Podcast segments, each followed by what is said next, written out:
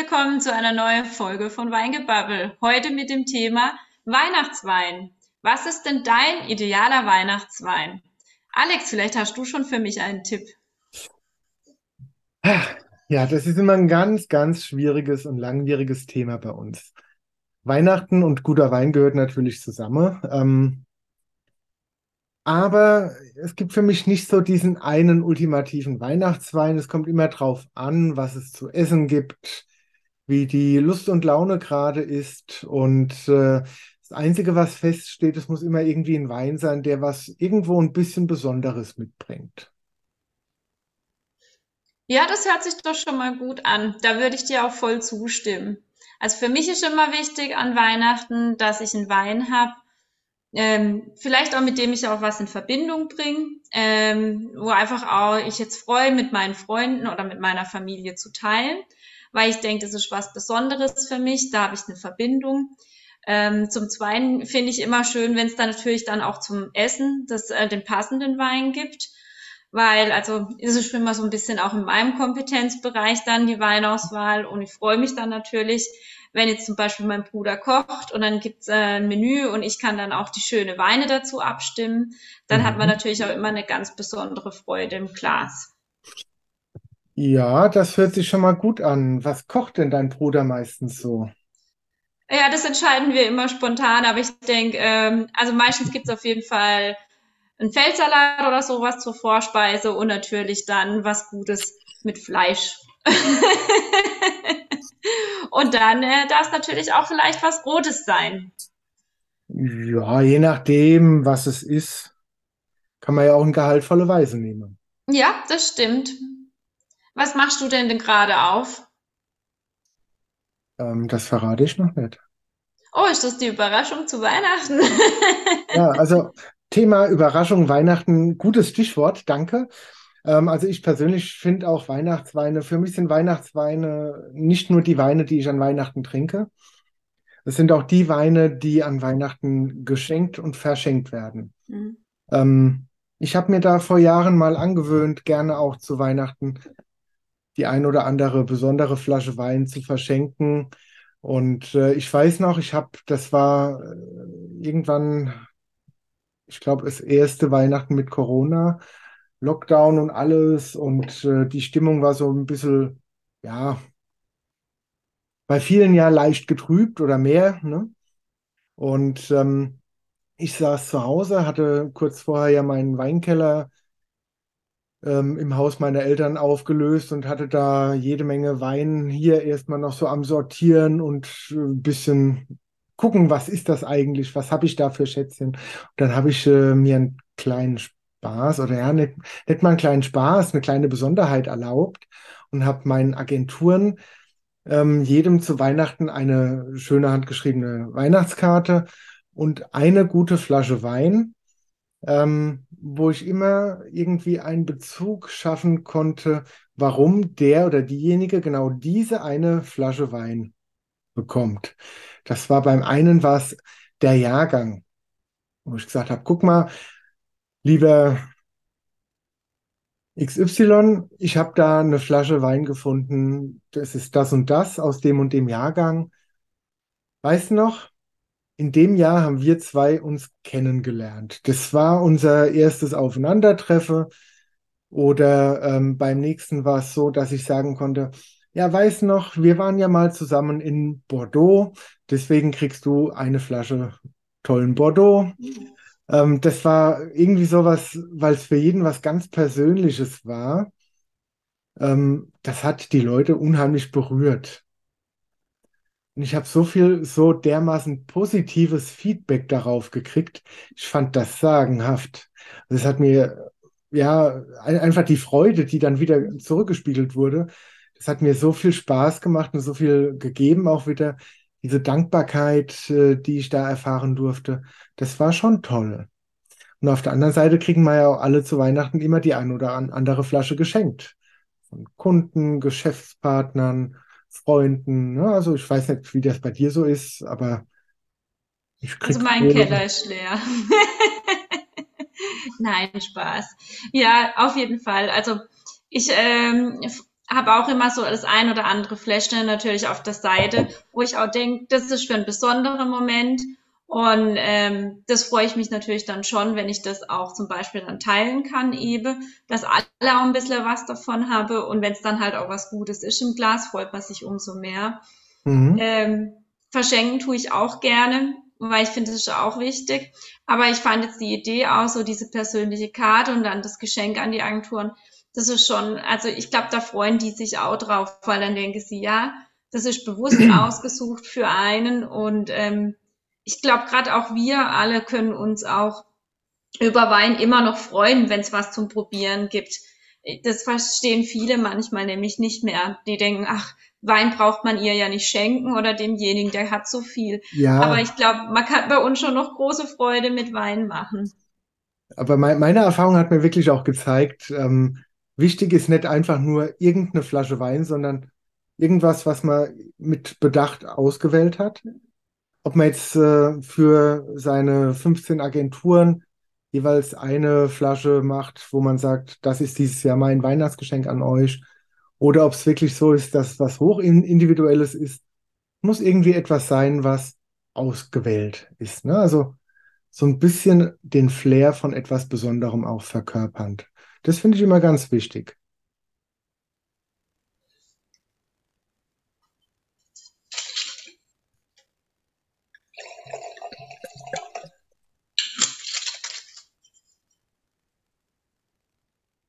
Ja, also ich habe für heute Abend ähm, mir eine Flasche Wein ausgesucht. Die habe ich selbst als Geschenk erhalten von einem Geschäftspartner.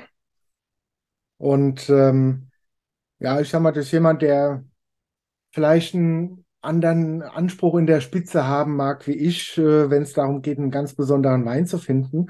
Aber ich weiß, er hat ihn mit, äh, ja, mit Bedacht auch ausgewählt und äh, es ist auch nichts Schlechtes.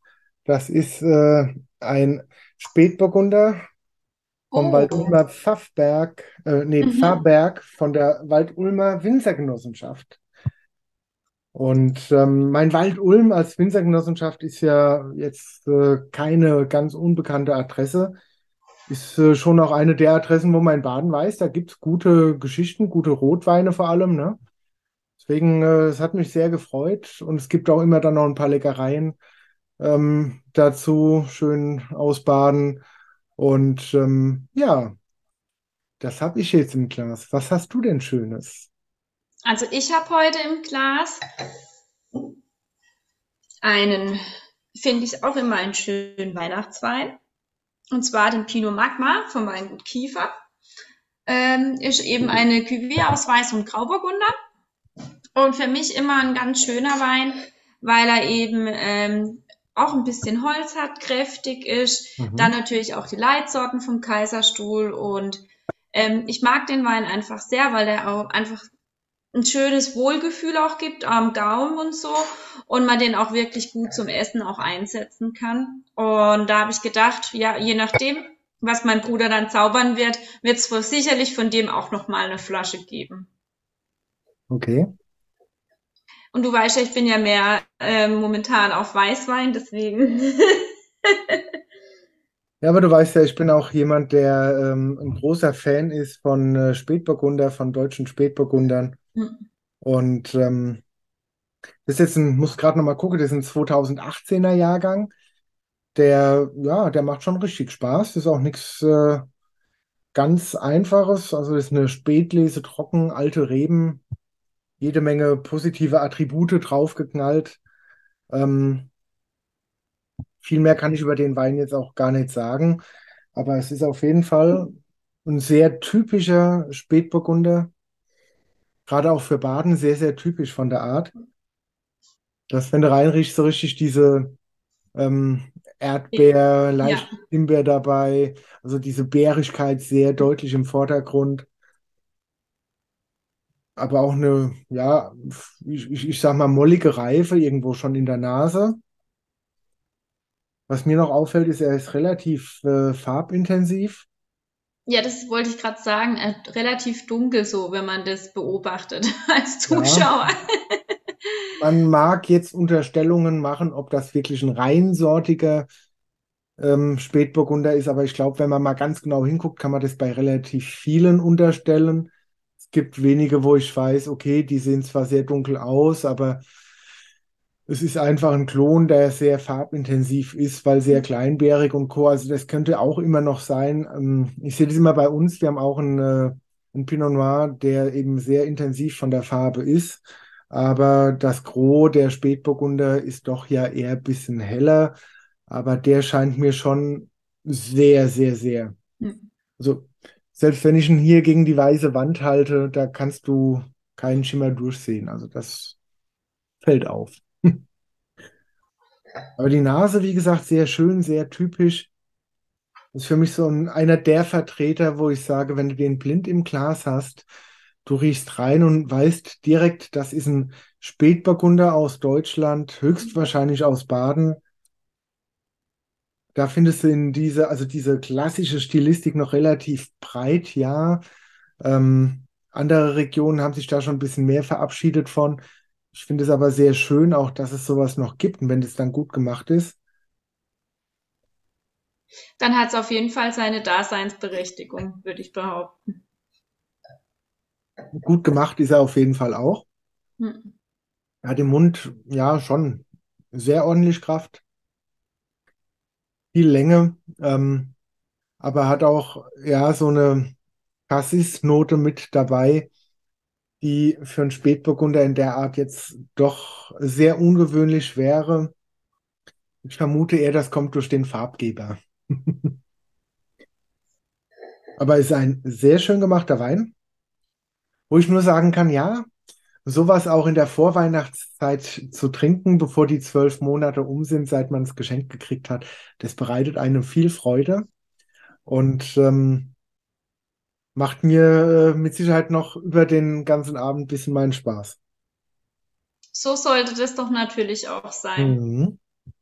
Was ich auch immer schön finde, wenn man halt auch so dann die Chance hat zum Probieren, auch gerade so bei Festlichkeiten. Man, man, man ist dann auch bereit, mal ein bisschen mehr auch auszugeben an den Wein, je nachdem. Also geht's Ja. mir auch. Und ähm, wenn man dann auch viel probiert, also da wir eine große Familie sind, wird's halt dann bei zwei Flaschen nicht bleiben. Ne? Und wenn man dann eine schöne Auswahl hat, da hat man auch wirklich so ein bisschen auch eine Verkostung an dem Abend. Und das finde ich auch immer ganz spannend. Mhm.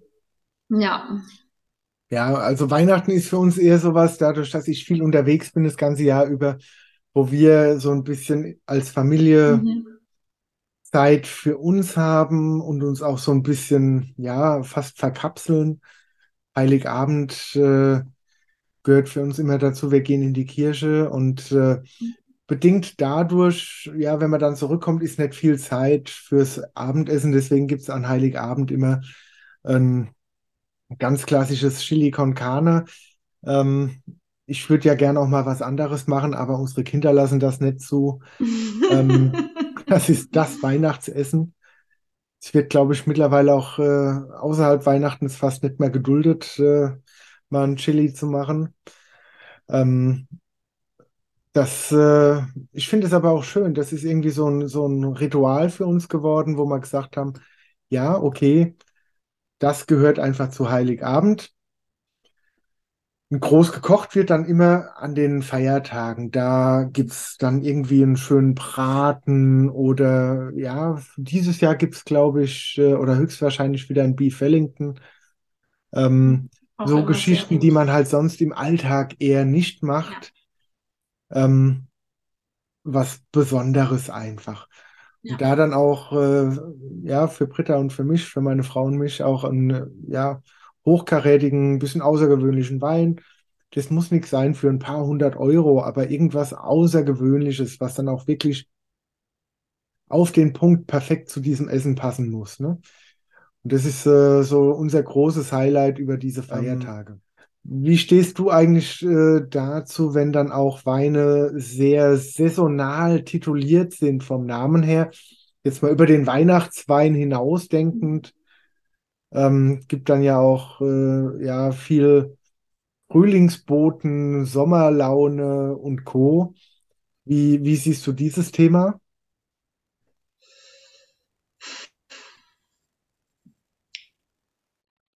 Also ich glaube, sie haben schon saisonal ihre Berechtigung, aber ich, ich finde es manchmal ein bisschen schade, wenn Wein nur für diese Saison gedacht ist. Manchmal, weißt du, wie ich meine? Also ich mhm. finde manchmal auch, äh, man, wenn man so den Namen dann für den Wein hat, wie jetzt beispielsweise Frühlingsbode oder sonstiges, dann meint man immer, man muss den nur im Frühling trinken und er könnte ja auch im, äh, im, äh, im Weihnachten, an Weihnachten genauso gut sein, ja, und passen. Ja. Das finde ich immer so ein bisschen schwierig, weil man es ja auch ein bisschen begrenzt auf diese Saison einfach, wenn es den dann gibt. Mhm. Das ist so ähm, schon auch irgendwo schwierig, aber natürlich kann man natürlich da auch stark den Wein halt fokussieren. Es passt dann genau in dem Zeitraum, kann man natürlich dann auch gut bewerben und in Szene setzen hat natürlich auch Vorteile. Also es ist so beides. Ne? Ähm, auf die eine Seite schränkt man sich ein, auf die andere Seite hat man da auch ein sehr großes Potenzial. Ja, also ist schon mal oft auch ein bisschen schwer. Auf der einen Seite ist es schön, wenn man so einen Aufhänger eben hat für die Vermarktung. Das ist jetzt genau der Wein. Aber auf der anderen Seite sage ich immer, es macht in meinen Augen relativ wenig Sinn oder nur begrenzt Sinn, weil du steckst kurze Zeit eigentlich ja sehr viel Aufwand in diesen Wein, um ihn ein paar Wochen später dann einfach wieder abzuhaken und aus dem Sortiment zu nehmen. Ja. Der Händler steht da und sagt, ja, okay, Sommerwein XY, alles ganz toll. Ähm, aber was mache ich damit, wenn der Sommer vorbei ist? Ne? Ähm, sobald die ersten Regentropfen fallen, will, will den keiner mehr kaufen. Und, und, und. Also das sind alles Themen, die man da auch ein bisschen mit bedenken muss. Ähm, und dann äh, kann es einem schon noch mal passieren, dass man da äh, eben dasteht und hat im Lager selbst noch äh, sieben Paletten stehen, hat noch äh, dreieinhalbtausend Etiketten, nur weil es mal ein verregneter Sommer war. Ähm, runterkratzen und das Herbstetikett aufkleben geht auch schlecht. Ne? Ähm, also ich tue mir da ein bisschen schwer. Ich bin da immer skeptisch, aber es gibt viele, die es tun, die es auch mit Erfolg tun ich freue mich mit denen über diesen Erfolg, äh, den sie damit haben. Aber ich persönlich gehe da lieber einen anderen Weg. Aber das ist immer so Geschmackssache. Ne? Ich meine, jeder hat da seine Herangehensweise. Ja, ich denke, das ist ja auch ein bisschen wie mit Federweise oder Glühwein. Ist auch dasselbe Thema. Federweise gibt es ja auch nur begrenzt zu einer gewissen Zeit. Mhm. Und ähm, danach kannst du ihn halt auch nicht mehr verkaufen, wenn es dann winterlich wird und kalt. Oder es kommt der November, dann ist halt nun mal fertig, dann wollen die Kunden halt eigentlich nicht mehr, ja. Und, und so ist auch mit Glühwein. Glühwein braucht im Februar auch nicht mehr verkaufen. Ähm, da gebe ich dir schon recht, ja. Ja, es kommt halt immer ein bisschen drauf an, was man fokussiert und wie man das auch plant. Stelle ich mir auch sehr schwer für einen Fachhändler vor. Auf die andere Seite kann er es auch nutzen. Ähm, ich denke mal, ähm, wenn man dann auch ein schönes Etikett hat und die Leute freuen sich drüber und sagen, hey, das passt jetzt genau, dieser Sommerwein, das ist jetzt unser Wein und ähm, ja, ist schon so ein, eine, eine Mischung eben. Aber ja. wie siehst du denn das so, auch so als äh, Präsente für Kunden? Also wir machen ja jetzt auch, zum Beispiel bei der Arbeit, ähm, gibt es dann auch äh, Weihnachtspräsente für die Kunden. Mhm. Und ich finde es auch immer schwierig, da irgendwas Nettes zu haben, wo man die Kunden auch mit begeistert und auch immer diesen Tick Persönlichkeit. Wie plant ihr das oder was sagst du da? Was ist der Tipp auch für Fachhändler für ihre Kunden oder so? Also ich persönlich handhabe das immer so, dass wir ja irgendwo, ich weiß gar nicht, Ende Oktober meistens schon uns äh, Gedanken machen, ähm, welche Weine aus dem Jahrgang uns besonders gut gefallen, die möglichst typisch für uns sind und äh, für uns auch stehen. Ne? Ähm, und dann wird einfach gesagt, okay, man macht irgendwo nochmal eine Abstufung, ähm, je nach Umsatz und ähm, dann stehen die Pakete Wichtig finde ich persönlich ist eben auch, dass man es nach Möglichkeit stilvoll verpackt.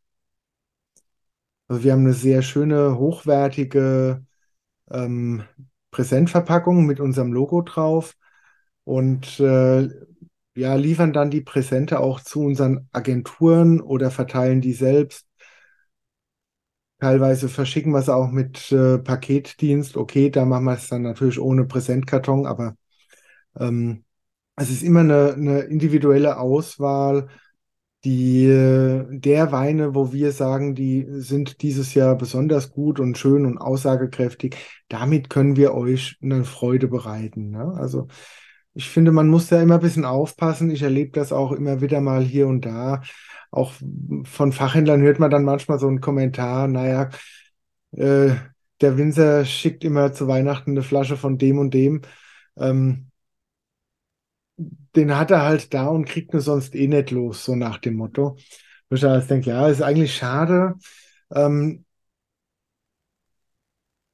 es hat fast so ein bisschen was von Undankbarkeit seitens des Empfängers, ähm, aber es ist auch in meinen Augen falsch, als Verschenkender irgendwas zu verschenken, nur damit man es los ist. Das, das Schenken sollte immer etwas sein, was man tut, um dem anderen eine Freude zu bereiten.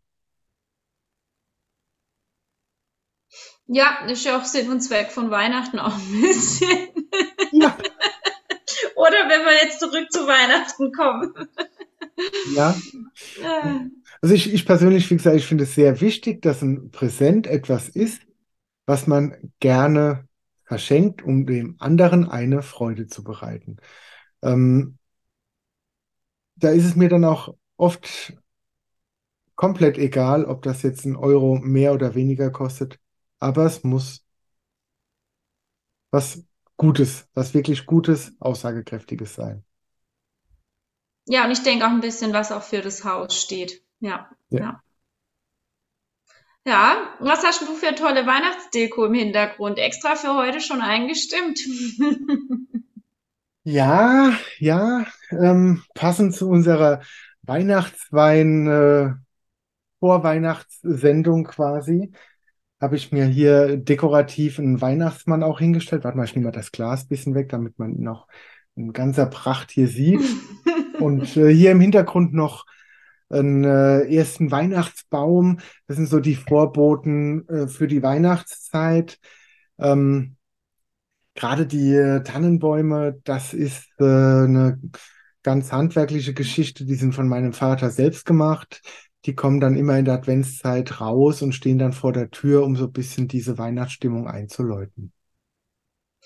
Ja, das hört sich doch sehr gut an. Ich muss auch noch dekorieren, aber ähm, da wir ja noch in der Vorweihnachtszeit sind, habe ich noch etwas Luft. ja, sehr schön, sehr schön. Ja, dann äh, Weihnachten rückt näher und näher und näher. Ähm, der Fachhändler braucht ja auch sein Präsentgeschäft. Ne? Das ist ja für viele Fachhändler doch auch relativ elementarer Bestandteil des Jahresumsatzes. Und äh, da schauen wir jetzt alle so ein bisschen angespannt nach vorne mit der ganzen Situation, ähm, wie sich das dann im Weihnachtsgeschäft niederschlagen wird.